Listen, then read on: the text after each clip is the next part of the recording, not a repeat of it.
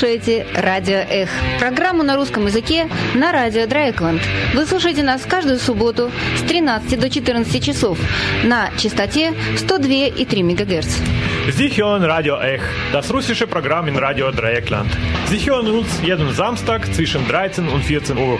Und Radio Ech auf Deutsch hören Sie jeden Donnerstag zwischen 19 Uhr und 19.30 Uhr. Sorry.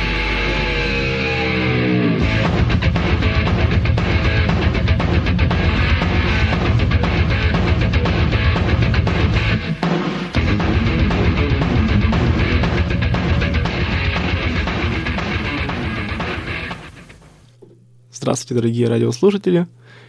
В студии Дима. И Дима здесь не один. Я также приветствую в студии нашего уже, можно даже сказать, по- почти что уже коллегу, завсегдатая Глеба Казакова. Привет, Глеб. А, Здравствуй, Дима. Здравствуйте, дорогие радиослушатели. Вот. э, Мы с Глебом как раз недавно разговаривали э, на исторические темы разнообразнейшие, как, собственно, и положено историкам. И как-то вот заметили, что есть все-таки темы, которые стоит более-менее это э, снова поднять, как- э, о которых есть что рассказать, и которые действительно довольно-таки интересны, о которых есть еще и масса всяких интересных вещей, которые тоже стоит рассказать. Например, вот с Казаковым мы это решили сделать, а почему бы не поговорить о казаках?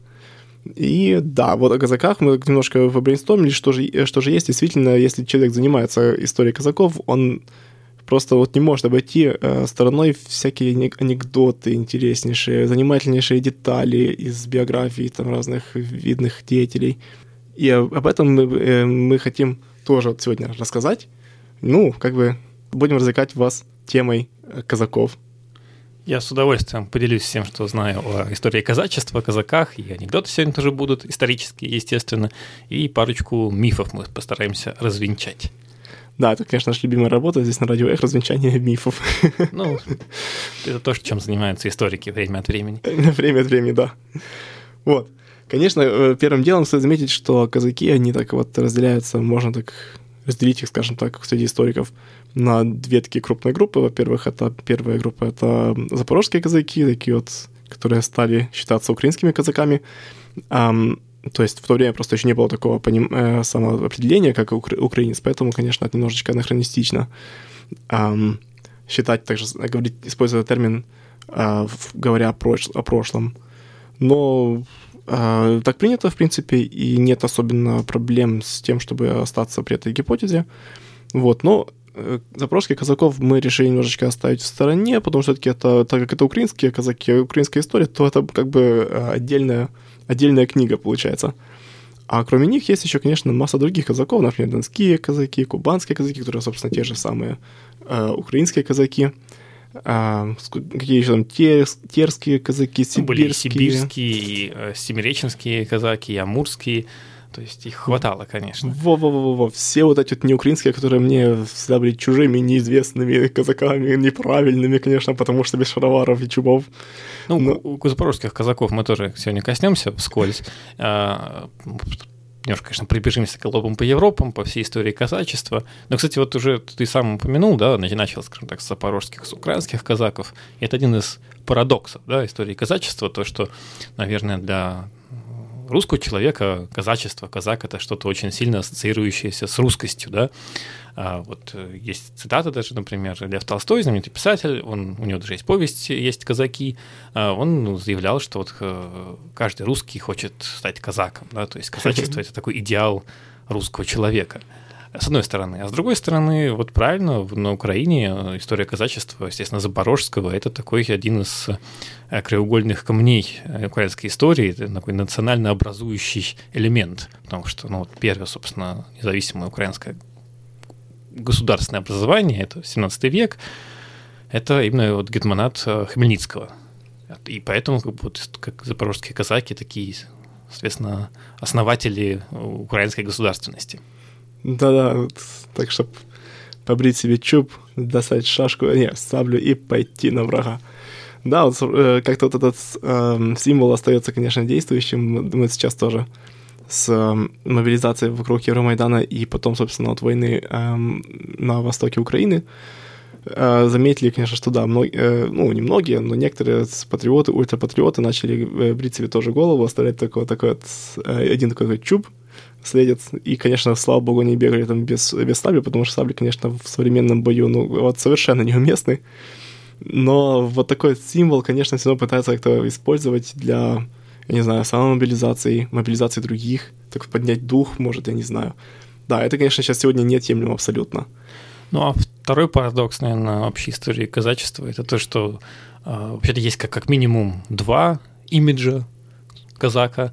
Кстати, кстати, с точки зрения норм русского языка, произношение может быть и казаки, и казаки, поэтому, наверное, сегодня мы будем скакать, и, и так и так возможно, и у нас по-разному, наверное, будет звучать, звучать это слово. Так вот, значит, два имиджа казака, соответственно, это либо а, как минимум, да, существует представление. Это либо, значит, э, такой казак э, свободный, вольный, который как бы полубандит, потому что он немножко грабежом промышляет, ну и от на турок походы ходит, соответственно, никому не подчиняется. А второй, второе представление, что уже такой царский казак, да, представление о казаках, которое было распространено особенно там, в Советском Союзе, да, что это вот такие душители-губители революции с нагайками, которые, значит, на рабочих, на которые э, митингуют, протестуют, налетают. И вопрос, как бы, а как, как же так получилось? Как вот из вольных казаков, из, из, из таких вот э, каких-то эм, э, шаек э, полувольных получились э, слуги царского режима? Цепные псы самодержавия. Да-да, именно так. Да-да. Это, конечно, хороший вопрос, особенно, конечно, с украинской э, позиции это становится вообще немножко противоречиво, потому что если долгое время воспринимаешь именно казаков как вот э, таких вот вольных борцов за справедливость и за угнетенных бедных украинских крестьян, вот в советское время тоже представлялись казаки как именно вот такие вот прототипы украинцев, которые борются, значит, за э, угнетенных крестьян, да, вот именно такой классовый момент. Потом, значит, с, с украинской историографией это скорее представлялось как вот национальная борьба. Ну, какая разница, все-таки это более-менее одновременная классовая и, и национальная борьба. А потом ни с того ни с сего читаю, что вот, э, революцию душили казаки. Отлично, замечательно. Вот, э, и против Украины потом тоже воевали, собственно, ну, на стороне белых воевали казаки тоже. То есть получается как-то вот немножко диссонанс когнитивный, который, ну, просто как-то обходишь обычно стороной. Хорошо. Ну, я предлагаю для начала копнуть вглубь, может быть, и начать, да. собственно, с того, вообще, откуда слово само пошло и когда они появляются. Вот, так что мы начнем издревле. Откуда есть пошли казаки? Ну, скажем да. так, словами Нестора и русской летописи. Да. Итак, откуда есть и пошли казаки? Куча разных э, гипотез, теорий. Насколько я знаю, как непрофессионал, э, точного мнения, одного мнения у историков нет. Но вот есть разные гипотезы, которые себе, конечно, противоречат друг другу. И, э, и вот я думаю, почему бы не спросить Глеба, Глеб, что за казаки, кто такие? Ну, собственно, фиксируется в источниках э, казаки с 15 века, само, собственно, сам, сам термин – и э, термин, скорее всего, вообще само слово, естественно, скорее всего, тюркского происхождения. То есть казак – это такой свободный человек, бродяга, не привязанный к какой-то социальной среде э, вот в, э, на тюркских языках. А правда, например, другая гипотеза говорит, что слово «казак» в половецком языке э, тоже присутствовало в значении скорее «стража». Так вот, и как же так получилось? Где они появляются, казаки, да, собственно, и когда? Ну, когда вот я сказал, что это примерно 15 век, а, и появляются они вот на территории, которая называлась в то, поле, в, то, в, то, время Дикое поле. Что это такое? Дикое поле – это, соответственно, степные регионы, э, южнорусская степь, которая э, проходит по северному берегу Черного моря, где-то от, от Волги и вот до, до, до Дуная практически, да. То есть э, степной регион, который, значит, что, что, а что мы знаем про вот это время примерно там, да, тот же 15 век, это уже конец эпохи, которая в русской истории называется э, монголо-татарская ига. То есть вот налетели татары, монголы, соответственно... Не давали бедным русским людям жить. Да-да, и, э, и, ну, потом, соответственно, Золотая Орда распалась в течение времени на множество мелких ханств, и, соответственно, вот этот как бы образовался такой фронтир, граница между, собственно, русской землей, русскими княжествами и э, ханствами, как, например, Крымское, э, Крымское ханство или такая большая орда в низовьях Волги, ну, которые в основном располагались скорее вот уже у Черного моря, у Каспийского моря. Но если посмотрите на карту, то вот весь регион очень большое дикое поле. Это то, что между, соответственно, вот со всем берегом моря и вот уже лес, такой лесной полосой русской. А, дикое поле, потому что ну, там не было каких-то постоянных поселений, оно, там опасно было жить, потому что а, татары набегали в набеги. И вот в эти такие приграниченные земли, естественно, всегда стекались те, кто как-то вот не ужился дома, причем с обоих сторон. То есть, видимо, изначально это вот там а, поселились различные шайки, отряды э, татар, которые, соответственно, тоже что-то не, не поделили дома э, со своими сородичами и вот уходили в степь, там образовывали свои поселения. А, и это как бы с татарской стороны. И, соответственно, наоборот, с русской стороны, на, то на юг, в это дикое поле, на границу, даже за границу, получается, бежали тоже все, кто не уживался дома у себя уже на, на Руси, соответственно. 15 век начинает складываться древнерусское государство, Московская Русь, соответственно. Ну, мы помним, наверное, может быть, из учебников истории, там закрепощ... процессы закрепощения начинаются. В общем, жилось всегда, понятное дело, что в 15 веке, да и везде, не только на Руси, тяжело. Да, в общем, поводов сбежать в дикое поле у всех хватало. Абсолютно именно так, да, потому что мало ли кто-то задолжал кому, или по пьяни убил кого и так далее. Соответственно, люди бежали, бежали либо куда? Либо, наоборот, в северные леса, либо вот на юг, вот на эту территорию. И вот эти вот, соответственно, так образовывались поселения таких вот вольных независимых людей, где смешивались совсем разные элементы. Там и татары были, и какие-то, возможно, даже европейцы могли быть, и русские, и, и украинцы, и поляки, то есть и, и сербы могли там даже присут, присутствовать, то есть э, совсем разные элементы. И поэтому, кстати, вот посмотрите даже на любые изображения казаков, на их как бы, э, униформу, ну или просто на одежду, в ней очень много, естественно, татарских таких восточных элементов. Да, вот если взять, допустим, конечно, говоришь про русских, э, если взять, допустим, Украину, то это скорее будет э, территория Речи Посполитой Великого княжества Литовского, э, и бежали они тогда, значит, во фронт... на территорию фронтира, значит, между Речи Посполитой и Крымским ханством. И да, тоже, конечно, в Речи Посполитой даже еще раньше складывался эм, как его, крепостное право, и поэтому, конечно, поводов бежать тоже хватало более чем – но вот интересно, конечно, украинские вот эти элементы украинского каза- э, казачества, это тоже это, чуб, усы и вот шаровары, конечно, кривая шабля. Это все, конечно, э, конечно, такие вот прототипные элементы такого украинского казака. А если, допустим, посмотреть дальше, допустим, в ту же самую Италию, там, где тоже воевали с турками в то время, то картины воинов того времени тоже изображают, собственно, таких вот казаков в шароварах с чубами, с усами, с, с мушкетом на плече. И потом, если даже взять, э, допустим, гербы некоторых э, городов, то там вообще такие вот головы с чубами и усами, то есть таких казаков, вообще отрублены лежат. И это тоже, кажется, вот как что-то означает все. Означает все очень, про, очень простое. Просто мода была как раз у таких вот великих воинов турецких, османских. Она просто очень хорошо распространялась буквально на все приграничные регионы. Все, кто с ними имел дело, все и принимали эту моду собственно, это похоже на футболки и джинсы нашего времени, скажем так. Собственно говоря, да. Кроме того, надо понимать, что что такое вот в, том же 15, 16, 17 веках одежда казака. Ну, он то, что нашел, то и напялил. То есть, понятное дело, что пока что униформ там не было еще.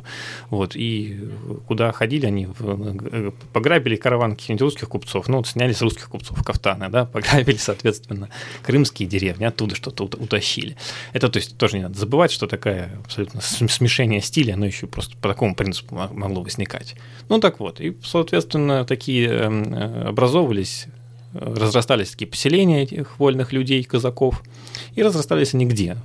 Мы как-то представляем сегодня казака скорее это такой лихой наездник на коне, да, но изначально скорее они селились, конечно, по рекам и передвигались э, на лодках, то есть грабили там караваны именно, которые по рекам спускались. И так на Днепре образовались э, э, запорожские казаки, да, запорожская сечь, соответственно, на Дону донские, были и на Волге тоже казаки. Вот Ермак, скорее всего, именно с, с таких из волжских казаков, который потом Сибирь завоевал. Вот это, собственно, три основных очага, да, то есть такие. Потом на, на Урал, до Урала добрались они, и на, и на Кавказ. А, то есть чем, собственно, граница, вот этот фронтир, такая пограничная территория, но она отодвигалась все дальше и дальше на юг и на восток, такой на юго-восток, потому что, естественно, заселялась территория, то есть именно, причем как в Речи Посполитой, так и как бы Московская Русь, она все дальше на юг продвигалась, и, соответственно, вот фронтир раздвигался все дальше и дальше в степные вот эти регионы дикого поля. А вот как, собственно, было на самом деле? Были постоянно вот сплошные только такие войны с мусульманами, бузурманами? Ну, казаки, конечно, с одной стороны, считали себя, естественно, православными воинами, это часто видим в источниках, защитниками да, русской земли, с одной стороны. А опять-таки, опять парадокс, но с другой стороны, то, что мы знаем, казаки очень даже не, не гнушались союзами с теми же крымскими татарами или даже с турецким султаном. Ну, например, самый такой пример, наверное, время восстания Богдана Хмельницкого на Украине, середины 17 века, да, собственно, когда вот потом, в результате которого Украина-то вошла в состав московского государства, а, до того, как обратиться к русскому царю, православному, да, монарху, а, у кого искал поддержку Хмельницкий? У татар. Татары вместе с казаками громили польские войска в сражениях. И кто, когда вот крымский хан, его как бы поляки перекупили, и он казаков оставил одних, вот пришлось искать как бы новый союз, да. И кроме того, когда казаки обсуждали, вот кому, собственно, пойти-то за помощью, одним из московский царь это был только один из вариантов, а еще одним вариантом был турецкий султан. Кроме того, когда э, сечь запорожскую уже при Екатерине II разгромили, все, не стало больше казацкого, запорожского казацкого войска, часть казаков, эм, их переселили, вернее, сделали из них такое черноморское войско, а потом и кубанские казаки из них появились. А часть, которые, значит, не захотели оставаться в подданстве российском, ушли на Дунай под турское подданство. И донские казаки часто в переговорах с, с московским правительством, когда у них там не складывались отношения, а такое бывало нередко, они тоже э, такая традиционная угроза была, а мы вот снимемся все и уйдем к туркам. И уйдем к туркам в крупных, кстати, в крупных э, восстаниях, ну, допустим, у того же самого Разина, Пугачева, т.т., у них же тоже были многонациональные войска, ну, грубо говоря, войска, к которым тоже присоединялись местное, э, местное население, местные племена. Э, если я правильно помню, то это были, собственно, часть из них, как минимум, часть из них были снова же тюркские племена, народности местные, и, э, если я не ошибаюсь, то они были тоже мусульманами, правильно? Ну да, например, калмыки какие-нибудь, да, а, а, да, все именно так, в восстаниях Разина и Пугачева, которые в основном в Поволжье, да, и на Урале разворачивались. Ну, если Пугачев, то на Урале, Разин Поволжье, и, и, и Дон тоже. Там же на Поволжье как бы русская река, конечно, но она русской рекой стала все-таки где-то уже, наверное, веке в 19 А так там до сих пор, естественно, много не, не русских народностей живет. А, как Мордва, Черемисы,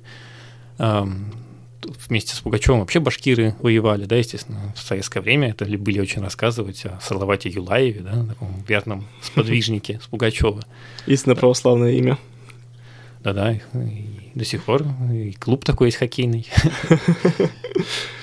Да, хорошо, тогда, э, собственно, мы э, можем даже плавно перейти к, э, к очередной к очередной главе нашей передачи которую, которая мне вообще особенно нравится, которую вот мне больше всего хотелось как устроить, так э, поговорить именно о э, интересных фактах из жизни таких известных казацких атаманов, как вот, например, тот же самый Разин, Пугачев, Ермак. Эм, что там такого интересного? То есть сделать такую, скажем так, передачку казаков. Ну, самая известная такая вот первая личность, которая мне приходит в голову, это наш Степан Разин, Стенька Разин. И что? С ним очень много интересного было.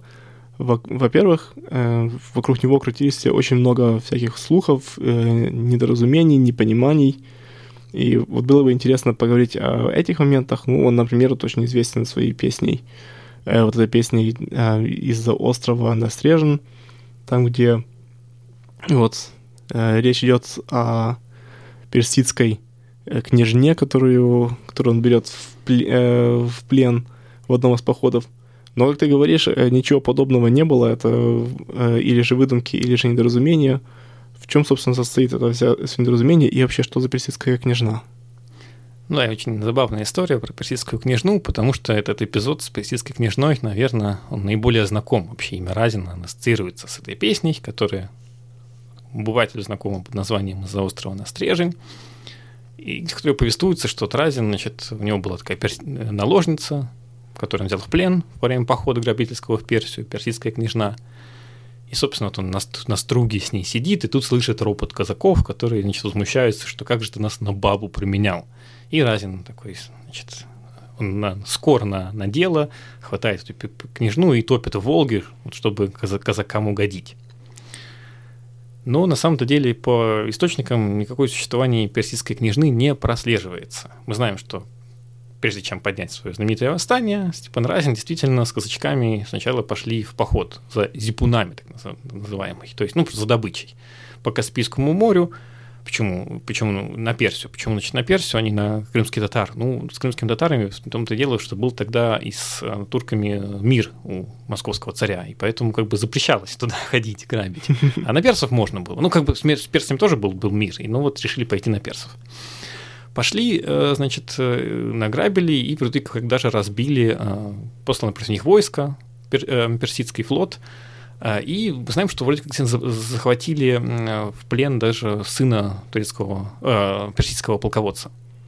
Но ни по какой княжну про дочь ничего не рассказывается. Судьба этого а, сына, она, это же вроде как известно, он потом долго еще в Астрахани в плену сидел во время восстания э, Разина. А вот про, про дочку мы, собственно, ничего и не, не знаем. Так что это явно, конечно... Э, но знаем, например, сохранилось свидетельство... Это был явно какой-то миф, потому что сохранилось свидетельство одного иностранца, голландского офицера на русской службе, который был сначала послан вместе со стрельцами против Разина, потом попал казакам Разина в плен, они его не убили, потому что он, видимо, хорошо говорил по-русски, как-то, в общем, они подумали, что можно его использовать, он был артиллерист.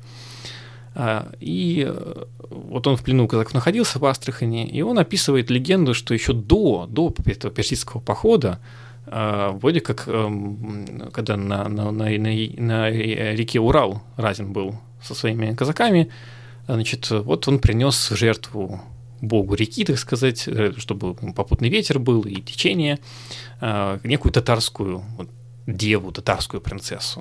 То есть уже получается, что она татарская, а не персидская. И всю эту историю, значит, данный голландец э, рассказывает тоже, естественно, со, со слуху, он свидетелем не был, и вообще вполне возможно, что это просто такой фольклорный мотив вот принесения какой-то красивой девушки в жертву, да. А потом уже как бы этот фольклорный мотив вот вырос в историю про пленную княжну и то, что и убил ее Разин, как бы, да, из такого казацкого братства, но все это вымыслы.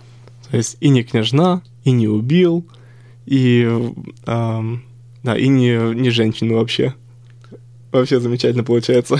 То есть связи с, реаль... Э, с реальностью, похоже, очень даже мало. Ну да, да, да вот. Как, как в том анекдоте про армянское радио, да. И не выиграл, а проиграл. Да-да-да. Вот, но это вообще-то интересно, потому что вот такие истории о том, что э, какую-то вот молодую девушку обязательно приносили в жертву, это довольно-таки распространенные всякие легенды, особенно вот в наших Палестинах. Э, тоже недавно слышал где-то историю о каком-то вот э, строительстве какого-то Кремля, какой-то крепости очередной, укреплении города, где тоже обязательно э, в яму закопали живьем какую-то молодую девушку, чтобы вот строительство не разрушилось.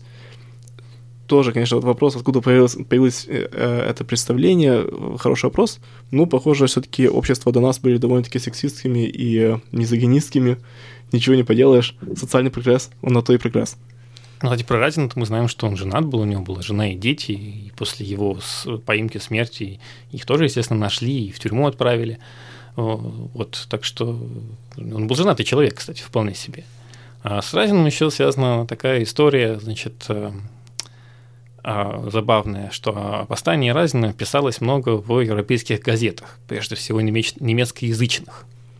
И вот почему-то, и даже сохранились несколько изобразительных э, изображений, гравюр, известная в Нюрнберге сделанная гравюра, которая потом много раз копировалась, из которой изобра... Э, причем еще, видимо, даже при жизни Разина, во время восстания сделанная, и он там изображен таким типичным турком. Вот у него челма такая на, на, на голове, ну, кафтан какой-то непонятный, он может быть, конечно, и, и какой-то и русский, или восточный, ну, какой-то восточного толка.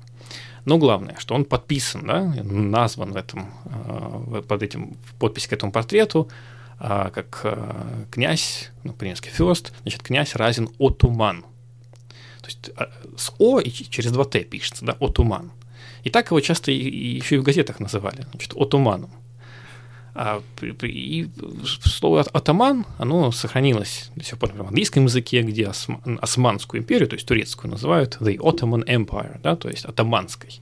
Атаман, осман – это как бы одно и то же слово, имя, только в разной огласовке. То есть европейские языки прошло через посредство французского языка, то есть это одно и то же. Османы, атаманы – это синоним турков. Так вот, и, видимо, как-то, как, как-то, а, а, какие связи с Турцией у Разина? Потому что все-таки ну, никаких свидетельств о том, что Разин как-то с турками там ешкался, и нету. А, наоборот, турки как бы, они противники были казаков. И даже, кстати, есть свидетельство, что уже после всех этих грабительских походов Разин даже во время восстания отправлял послов к персидскому шаху как бы с предложением как-то объединить усилия, или чтобы казаки вот пришли в подданство персидское, но персидский шах их просто приказал им голову отрубить, и никакие приговоры он ни с какими казаками вести не собирался. Так, видимо, ну, естественно, лежит на поверхности, что а, слово «отуман», да, такое европейское значение турок, оно созвучно слову, как казацкому словечку «атаман», который, естественно, ну, предводитель, который тоже, скорее всего, кстати, тюркского происхождения, где корень «ата» — это отец – то есть батька. То есть, в принципе, батька-атаман — это тавтология немножко, батька-батька. Батька-батька. Вот, и, собственно, видимо, кто-то из... Эм, пока как распространялись новости о восстании, естественно, ну, через, через слухи, через как испорченный телефон кто-то рассказал, кто-то не так услышал. Царское правительство, естественно, стремилось, особо, понятное дело, не распускать э, информацию и делать вид, что в Багдаде все спокойно, ничего не происходит. И поэтому, ну а в Москве, естественно, торговали уже иностранные купцы. Было тоже интересно, что же там происходит на Астрахани. И, естественно, какие-то слухи просачивались, попадали в европейскую прессу через, через наблюдателей. И вот в испорченном виде, видимо, на каком-то на каком-то этапе данного коммуникации кто-то недопонял, ему рассказали про атамана Разина, да, на он русском под, языке. Он подумал, что идет турок Разин. Он понял слово, незнакомое слово атаман, как отуман, соответственно, рассказал так дальше. Ну, а в Европе уже, естественно, никаких атаманов не знали слова. Кстати, всех казахских предводителей называли гетман. И Разин тоже называют гетман часто в источниках. А, а знали отуманов как турок. Ну и вот сделали из, атама, из Разина турка. А если турок, то, конечно, в тюрбане, ясное дело. Ну, естественно, его изобразить тоже надо как турка. Почему фюрст? А, то есть ну, князь? Потому что тоже слухи расходились, что вот он захватил, э, потому что вроде как знали, что было Астраханское ханство, да, потому что он в титуле русского царя был, указывал, что он там царь московский, э, Владимирский, э, великий князь Владимирский и так далее, и так далее, значит, и в том числе еще и вот Астраханский, повелитель Астраханского э, ханства, э, вот, которое было завоевано при Грозном, да, еще и как и Казанское ханство. Соответственно, э, о, о, о данном титуле, что есть некое Астраханское было некое Астраханское ханство, знали, и когда узнали, что Астрахань захватил Разин, ну, распространились слухи о том, что вот Разин, он такой сепаратист, вот он решил сделать себя неким новым а, князем, ханом астраханским и казанским, потому что слухи ходили, что он еще и Казань взял, и Астрахань брал, и Казань брал. Да, а, ну, Казань, на самом деле, конечно, до Казани не дошел. Вот, и слухи просто расходились и публиковались в нескольких газетах. Окей, okay. таким образом получился вдруг ни с того ни сего князь э, Османский, э, плюс еще добавим к этому еще и с персидской княжной, елки-палки, там на, наговорили страшно. Ну, и экзотики хотелось людям, экзотики. Экзотики, да-да. Хорошо, а мы переходим к следующему э, нашему замечательному казаку. Э, конечно, это будет очередной бунтовщик, конечно, это никакой не цепной пес самодержавия, это наш Пугачев, который э, как раз вот и вошел в историю как один из таких самых крупных э, самозваных бунтарей, э, самозваных царей, наряду, наверное, с Дмитрием и всеми остальными, э, который выставлял себя за другого царя. Но, э, кроме этого, конечно, нас интересует вообще-то, кто он такой вообще был, что он делал до этого, и как вообще произошел этот вот бунт, с чего поднялся, начался этот бунт. Биография Пугачева, она очень богатая, собственно, как, наверное, у любого казака. Мы и про Разина примерно знаем его биографию так, в общих чертах. Так вот, кстати, кстати, Пугачева многие э, считали за реинкарнацию Разина, потому что, если посмотреть хронологически, бунт Пугачева произошел, ну, практически там плюс-минус 100 лет после э, подавления восстания Разина.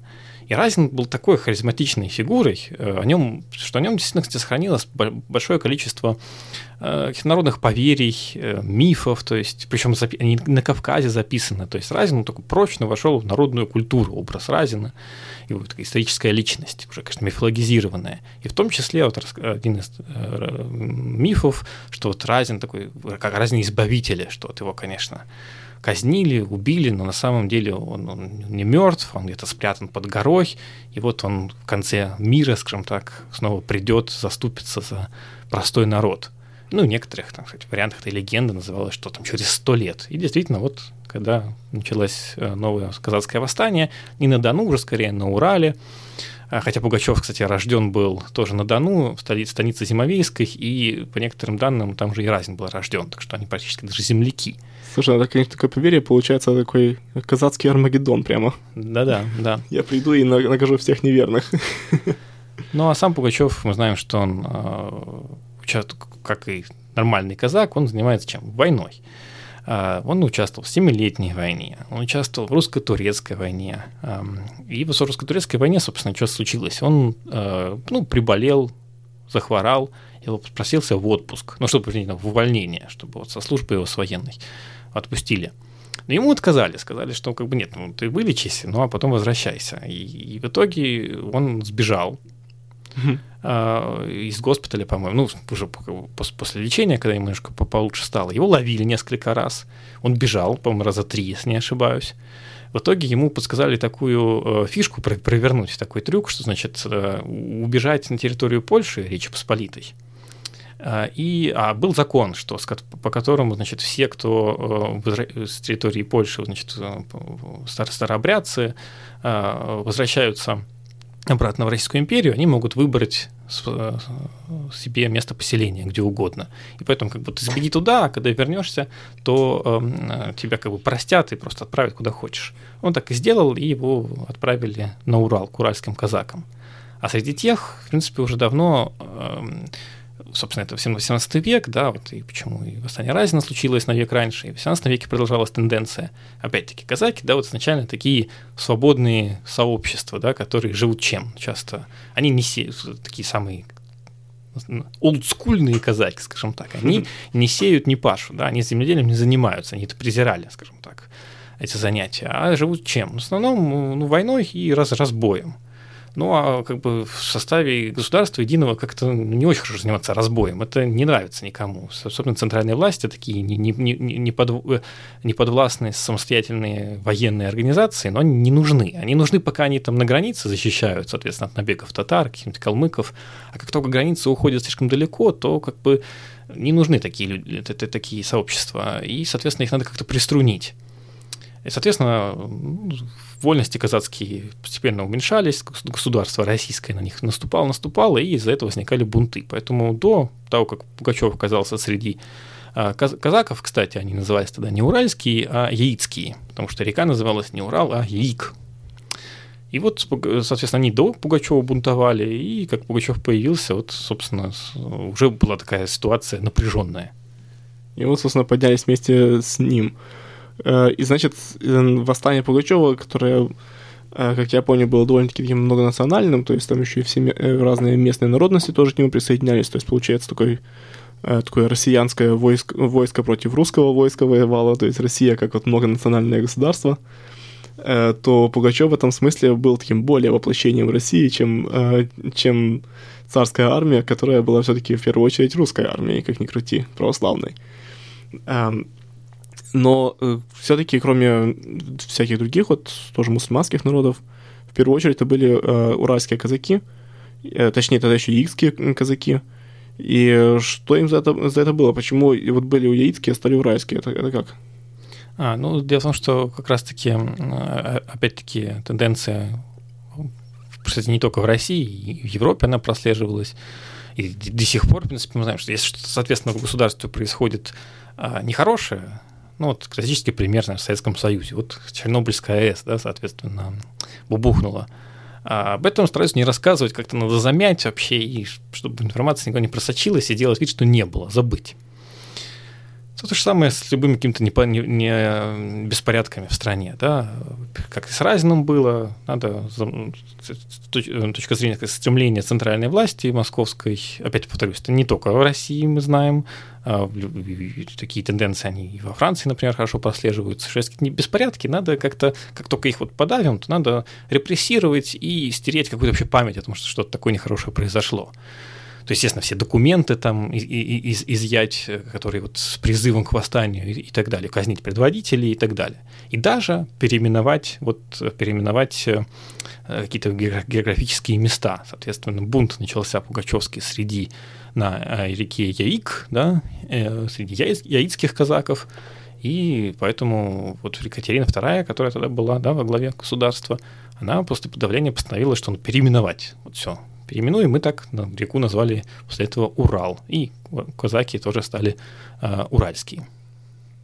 Да, такая тактика, которую применяли еще римляне по отношению к евреям, когда вот после восстания Баркохвы во втором веке нашей эры, э, тоже первым делом они не то что, они, во-первых, переназвали, переименовали территорию из э, Иудеи в Палестину, потом переименовали город Иерусалим э, в Элию Капитолину, и мало того, они еще и э, сделали то, что не делала Екатерина, они еще и передвинули, сдвинули город далее к, э, к северу, чем там, где он стоял. Вот, то есть, да, да, да. Вот Екатерина могла бы пойти, пойти еще дальше, но, слава богу, остановилась. Да, да, точно та же самая ситуация, да. Но недолго э, длилась, собственно, вот эта казацкая вольница и бунтарское казачество, которое постоянно восставало против э, царя-царицы. И вот, собственно, буквально несколько столетий спустя они уже становятся прямо вот всей гордостью императорского режима. И да, как мы говорили, цветные псы самодержавия, которые вот с нагайками э, избивают, значит, э, бастующих, э, бастующих рабочих и с удовольствием не против э, подавить восстание все, э, крестьян, все что угодно. Именно такие верные, верные царю преданные э, казаки – это как вообще произошло, как они оказались вот в этом, в этом месте? Ну, дело в том, что, собственно, вот благодаря и бунтам, вот ты правильно сказал, что бунтари из них, перестали, бунтарями они-то перестали быть, но вольницу они свою, в принципе, и сохранили, потому что на Дону после Разина еще и Булавинское было восстание, кстати, а, и э, Сечь э, при Екатерине расформировали, кстати, украинскую из-за того, что после Пугачева боялись, что и эти еще тоже присоединятся к движению. Просто власть поняла, что дальше не, не надо особенно казаков превращать в крепостных, вот потому что они люди вооруженные и, в общем, за свои права пытаются всем постоять. И таким образом получился такой некий симбиоз, такое научное слово. Но в том смысле, что просто в Российской империи сформировалось казачье сословие. То есть казаки, они не были крепостными, барщину нести не должны были. Они не были ни купцами, ни мещанами, они были казаками. Единственная их повинность была это военная. Они должны были участвовать в войнах да, Российской империи. Но, но это этом... не так, не проб... Э, у них не было проблем с, во... э, с воинской повинностью. Да-да, но это они были да, с, с удовольствием. Вот, а так а, они оставались лично свободные, как бы у них там свои были станицы, хутора, и э, животинку держали, да, то есть а в войнах участвовали, да, например, вот в войне с Наполеоном, да, вполне себе Наполеон вместе с русской армией, они уже в Европе тоже э, э, гнали. И причем, кстати, французская пропаганда распространялась такой образ казака, как некого жуткого э, такого полумонстра, что ли, да, то есть вот казачьи части, это были такие самые суровые, значит, части российской армии, в, в, начале 19 века. Это как примерно, ну, не знаю, там, вот сегодня бы э, особая, есть такая дикая дивизия да, в составе вот, э, российской армии, которые слухи ходят, да, соответственно, составленная из э, кавказцев, вот, которые, которые приписывают там всякие, mm-hmm. соответственно, Малва приписывает всякие зверства, там, не знаю, во время какого-нибудь э, э, осетинского конфликта. Вот тогда то же самое, примерно, только с, с казаками.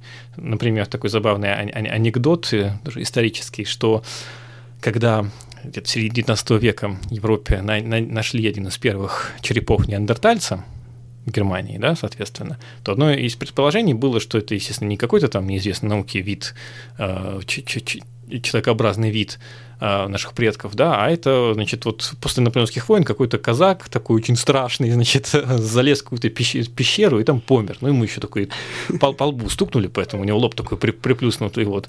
Вот, вот так вот казаков представляли примерно себе в Европе. Да, казаки такие э, радикальные дикари и вообще недоразвитые люди. Да, жаль, конечно, получается, что, э, так сказать, их подкупили, то есть им дали, с, э, ладно, хорошо, имейте свою казацкую вольницу с блэкджеком и шлюхами, что называется, э, но вот э, поэтому вы, значит, будете, не будете крестьянами. Ну и, собственно, они что, не, не против были. То есть вот э, такое классовое сознание у казаков какое-то было, ну, ну не ахти, точнее, классовое сознание, получается, было, а вот э, солидарности с другими угнетенными как-то вот особенно не было такого послания а, ну, а не было. А зачем? Собственно, ну, крестьянам они себя всегда противоставляли, когда вот, собственно, э, что там, в 17 веке, да, крестьяне бежали, крепостные в основном бежали на Дон, например, то им вот казаки часто запрещали пахать, потому что крестьяне, ну, естественно, прибежал, там земля есть, барина Поехали, нету, надо распахать, там что-то засеять. Нет, а казаки вот нет, мы не, мы не сеем, мы не пашем, да, соответственно. Ты куда пришел, да-да. Ты с какого ну, района, парень, да? И поэтому, собственно, и получилось, что вот время революции, да, когда казаки скорее ну, поддержали белое движение, естественно, потому что они, им казачье сословие по сравнению, не знаю, там, с рабочими крестьянами, оно не было такими униженными, угнетенными, казаки не являлись. А, ну и, собственно, вот в гражданскую войну и уже после нее произошло расказачивание, когда, собственно, казаков уже и не осталось. Да, то есть, ну, часть казаков, конечно, перешла на сторону большевиков, точнее, это время переходило, потом снова восставало, потом снова переходило. Тут были симпатии, конечно, потому что не все казаки были э, такими уж необиженными, но все-таки вот не совсем большевистскую революцию они хотели, все-таки вот какую-то казацкую автономию, как-то вот э, улучшение социального положения, но и не больше такая казацкая вольность, да, а вот с советами, пожалуйста, мы на свои, на свои советы, на свои там круги, свои рады. Но, но не сложилось. Решили. Да, не сложилось, вот именно. Хорошо, а мы подходим тогда, собственно, к концу уже э, российского казачества, хронологическому, историческому и одновременно хронологическому концу нашей передачи. В студии сегодня был Дима, и гость нашей студии был Глеб Казаков – был рад рассказать про казаков. Спасибо тебе, Глеб, что пришел к нам.